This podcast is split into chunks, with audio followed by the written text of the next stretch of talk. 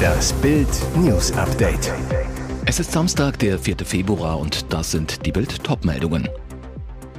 Pekings Spionage hält die Welt in Atem. 16-Jährige in Australien von Hai getötet. Gegnerische Fans verspotten Klopp. Pekings Spionage hält die Welt in Atem. Wie heiß wird der Ballonkrimi zwischen den USA und China? Ein chinesischer Spionageballon schwebt im Himmel über dem US-Stützpunkt für atomar bestückbare Interkontinentalraketen und die US-Luftwaffe schießt ihn nicht ab. Neue Erkenntnisse im Ballonkrimi zwischen den USA und China. Nachdem US-Behörden einen chinesischen Spionageballon nahe dem wichtigen US-Luftwaffenstützpunkt Malmström im US-Bundesstaat Montana gesichtet hatten, stellt sich jetzt heraus, es war kein Einzelfall. Wie das US-Verteidigungsministerium bekannt gab, schwebt ein weiterer Spionageballon derzeit über Lateinamerika. Wo genau der Ballon gesichtet wurde, blieb zunächst offen. Unklar ist auch, ob er sich auf dem Weg ins US-Festland befindet. Derweil sorgt der Ballonkrimi immer mehr für einen handfesten diplomatischen Skandal im ohnehin angespannten Verhältnis zwischen USA und China.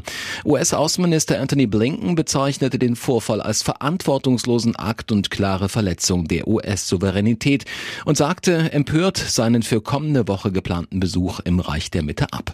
Völlig unerwartet erreichten den US-Chefdiplomaten die Berichte über den Spionageballon jedoch nicht, wie ein neuer Artikel der US-Nachrichtenseite Bloomberg nahelegt. Demnach war die US-Administration schon länger über den Spionageballon im Bilde, seitdem dieser den US-Luftraum am 28. Januar erreichte. Die Informationen sollten jedoch geheim bleiben und keinesfalls öffentlich werden. Mögliches Kalkül hinter der Zurückhaltung, offenbar sah Blinken seine China-Reise gefährdet, sollte die Information öffentlich werden. Eine Absage wollte der Außenminister zunächst vermeiden. Durchkreuzt seien die Geheimhaltungspläne dann durch das Lokalblatt Billings Gazette aus Montana, das ein Foto des Ballons veröffentlichte, wie Bloomberg weiter berichtet. Ein Bürger hatte ein Video des Objekts zuvor über Twitter verbreitet. Schnell wurde der Ballon zum Thema Nummer eins in den US-Medien. Blinken war daraufhin gezwungen zu reagieren und sagte erst dann seinen China-Besuch ab. Die Reaktion zeigt, wie heikel der Ballonkrimi für die von gegenseitigem Mist Misstrauen geprägten amerikanisch-chinesischen Beziehungen ist. Lawinenunfall in Sölden. Chinese stirbt bei Videodreh in den Alpen. Skidrama im Tiefschneeparadies. Am Freitagmittag waren drei Skifahrer, zwei Chinesen und ein Deutscher, im Alter von 22, 32 und 39 Jahren im Skigebiet Obergurgel-Hochgurgel unterwegs. Sie fuhren von der Bergstation der Wurmkogelbahn in Richtung Königstal ab, abseits der Piste. Oberhalb des Königsbaches wollte das Trio bei einem Sprung über eine Geländekante in eine Mulde ein Video drehen. Der 32-Jährige sprang als erster über die Geländekante, verlor die Kontrolle über seine Skier und stürzte. Dabei löste er ein circa 150 Meter breites Schneebrett aus. Die Lawine riss ihn mehrere hundert Meter mit und verschüttete den Skifahrer. Der etwas unterhalb der Geländekante stehende Videofilmer 22 wurde ebenfalls vom Schneebrett mitgerissen, konnte sich jedoch rasch aus der Lawine in Sicherheit bringen. Dann suchte er seinen verschütteten Freund mit Hilfe eines GPS-Geräts. Der dritte Skifahrer setzte den Notruf ab. Als die Rettungskräfte eintrafen, hatten die beiden den Verschütteten bereits geortet, waren gerade dabei, ihn auszugraben. Nach der Bergung wurde der Chinese unter Reanimationsmaßnahmen zum Stützpunkt des Notarzthubschraubers gebracht, doch alle Hilfe kam zu spät. Der Mann verstarb. In großen Teilen der österreichischen Alpen herrscht die zweithöchste Lawinenwarnstufe. In den vergangenen Tagen war regional mehr als ein Meter Neuschnee gefallen. Sie wollte mit Delfinen schwimmen, 16-Jährige in Australien von Hai getötet. Was für eine Tragödie. Ein 16-jähriges Mädchen ist in Australien nach einer Haiattacke gestorben. Behördenangaben zufolge schwamm die Jugendliche im Swan River in Perth im Westen des Landes, als sie von einem Hai gebissen wurde und schwerste Verletzungen erlitt. Sie sei an Land gezogen und für tot erklärt worden, nachdem Wiederbelebungsversuche gescheitert seien, sagte Paul Robinson, Polizeiinspektor im Bezirk Fremantle. Das Mädchen war im Stadtteil North Fremantle mit Freunden am Fluss gewesen, sagte Robinson vor Journalisten, die Jugendlichen seien Jetski gefahren. Offenbar war eine Gruppe von Delfinen in der Nähe und die junge Frau ist ins Wasser gesprungen, um in der Nähe der Delfine zu schwimmen, sagte er. Es handele sich um einen sehr traumatischen Vorfall. Die Familie des Mädchens, das aus Perth stammte, ist völlig erschüttert. Um was für eine Haiart es sich handelt, ist noch unklar. Experten zufolge sei es völlig unüblich, dass sich Haie in diesem Bereich des Flusses aufhielten, sagte Robinson. Die Regierung rief die Bevölkerung zu besonderer Vorsicht im Fluss selbst und an nahegelegenen Stränden auf.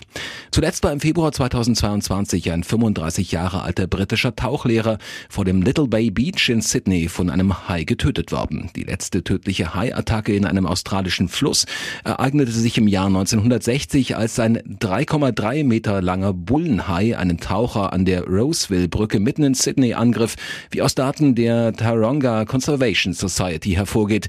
Laut Sports Australia gehen 4,5 Millionen Australier regelmäßig schwimmen, mindestens 500.000 surfen. Seit drei Spielen ohne Sieg, Krise immer schlimmer, gegnerische Fans verspotten Klopp. Wann kloppt es endlich mal wieder mit einem Sieg? Trainer Jürgen Klopp kassiert mit seinem FC Liverpool eine klare Klatsche. 0 zu 3 in Wolverhampton und muss fiesen Spott des Gegners ertragen. Schon nach vier Minuten sorgt Reds-Verteidiger Joel Martep per Eigentor für den Rückstand. Nach elf Minuten nagelt Wanderer-Star Dawson fürs 2 zu 0 ein. In der zweiten Hälfte erhöht Ruben Neves auf 3 zu 0. Und was die Wolves-Fans dann singen, tut Kloppo-Fans richtig weh. Die Zuschauer in Wolverhampton verhöhnen den Reds-Coach mit einem Sportgesang You're getting sacked in the morning. Heißt, morgen früh wirst du gefeuert. 2023 läuft es für Klopp einfach nicht. Seit drei Spielen ist Liverpool ohne Sieg. Letzte Woche flogen die Reds mit 1 zu 2 in Brighton aus dem FA Cup eine Titelchance weg. Liverpools Bilanz in diesem Jahr bisher nur ein Sieg in sieben Spielen bei vier Pleiten. In der Premier League dümpelt die Liverpooler im tristen Mittelfeld. Der direkte Anschluss an die internationalen Plätze will einfach nicht gelingen. Zu wenig für Liverpools Ansprüche. Aber Klopp, seit 2015 im Amt, ist bei den Reds unantastbar dank seiner Verdienste, sprich Titel der letzten Jahre, unter anderem mit Meisterschaft 2020 und Champions League Triumph 2019. Zuletzt wurde höchstens vorsichtig gefragt, ob der Ex-BVB-Trainer sein Engagement bei den Nordengländern bis 2026 in jedem Fall erfüllen will. Und Klopp will. Bleibt zu hoffen, dass er auch darf. In der Liga warten als nächstes Everton im Merseyside Derby und Newcastle. Dann geht es in der Champions League gegen Real. Treten die Reds dort auf wie dieses Mal in Wolverhampton, ist dafür Klopps Team nichts zu holen. Und jetzt weitere wichtige Meldungen des Tages vom Bild Newsdesk. Vorsicht, Gebührenfalle am Geldautomaten, Reiseziele im Bildcheck. Den Urlaub so richtig genießen, Aktivitäten, shoppen und essen gehen. Dafür heben viele Touristen ihr Geld an Automaten im Urlaubsland ab. Und bei der Rückkehr nach Hause der Gebührenschock. Am teuersten ist das Geldabheben auf Island. Dort betragen die Gebühren 8,88 Prozent. Bedeutet, wenn Sie 500 Euro abheben, sind zusätzlich 44,40 Euro vom Konto verschwunden. Das geht aus einer Erhebung der Online-Bank Wiese hervor, die die Gebühren in 173 verschiedenen Ländern verglichen hat. Demnach ist vor allem in beliebten Sommerreisezielen Zielen Vorsicht geboten. In der Türkei zum Beispiel zahlen sie 3,5 Prozent Gebühren am Automaten, macht bei 200 Euro satte 7 Euro. Auch die Banken in Albanien, Kroatien und Tschechien langen ordentlich zu. Noch teurer wird es bei Fernreisezielen. Im Weltvergleich wirken die europäischen Gebühren da schon fast günstig. Beispiel Argentinien. Dort müssen Urlauber satte 16,04 Prozent Gebühren berappen. Heißt, wer 500 Euro abhebt, muss dafür 80 Euro zahlen. Wie hohe Gebühren vermieden werden können, erfahren Sie auf Bild.de.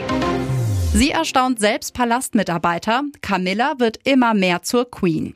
Jahrzehntelang hielt sie ihm den Rücken frei. Nun ist ihre Zeit angebrochen. Die britischen Royals haben aufregende Monate vor sich. Ihre Tage sind streng durchgetaktet. Repräsentative Besuche in ganz England, Empfänge im Buckingham Palast, ganz zu schweigen von den Vorbereitungen der Krönung am 6. Mai die erste seit 70 Jahren. Die größte Verantwortung liegt natürlich bei King Charles III. Doch seine Frau übernimmt eine immer größere Rolle in der Monarchie und das zur Überraschung vieler schon jetzt besonders gut. Soloauftritte, selbstbewusstes Auftreten. Einige Monate vor ihrer eigentlichen Krönung ist ihr anzusehen, Camilla wird immer mehr zur Queen. Laut einem Palast-Insider geht das auch an den anderen Royals und ihren Mitarbeitern nicht vorbei. Camilla wirke tatsächlich sicherer als noch vor sechs Monaten. Camilla hat seit dem Tod der Queen viel gelernt, so ein Palast-Insider zu Bild. Ihr hört das Bild News Update mit weiteren Meldungen des Tages. Gläubiger sauer, Pleite Boris im Luxusleben. Flug im Privatjet, Luxushotels und Urlaub auf einer Trauminsel. Das ist das neue Leben von Boris Becker. Die Tennislegende lässt es sich seit seiner Abschiebung nach Deutschland mit Freundin Lilian de Cavallo Montero gut gehen.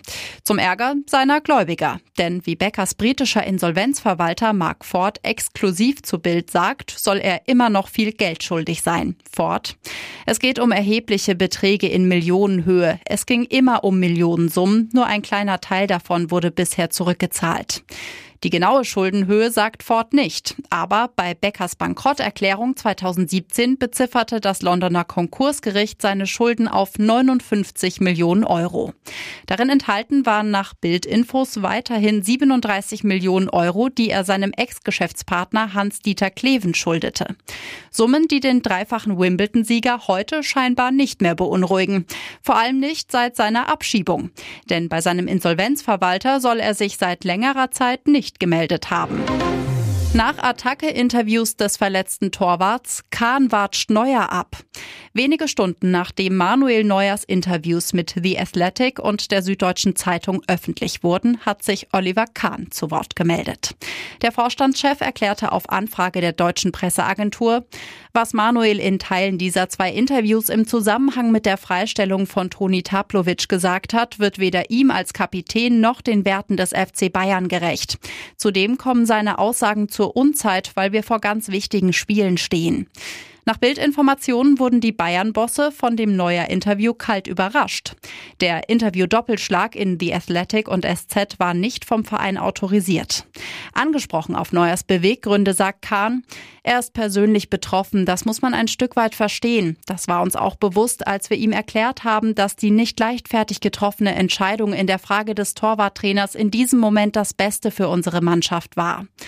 In den Interviews hatte Neuer unter anderem das Aus von Torwarttrainer Toni Taplovic scharf kritisiert.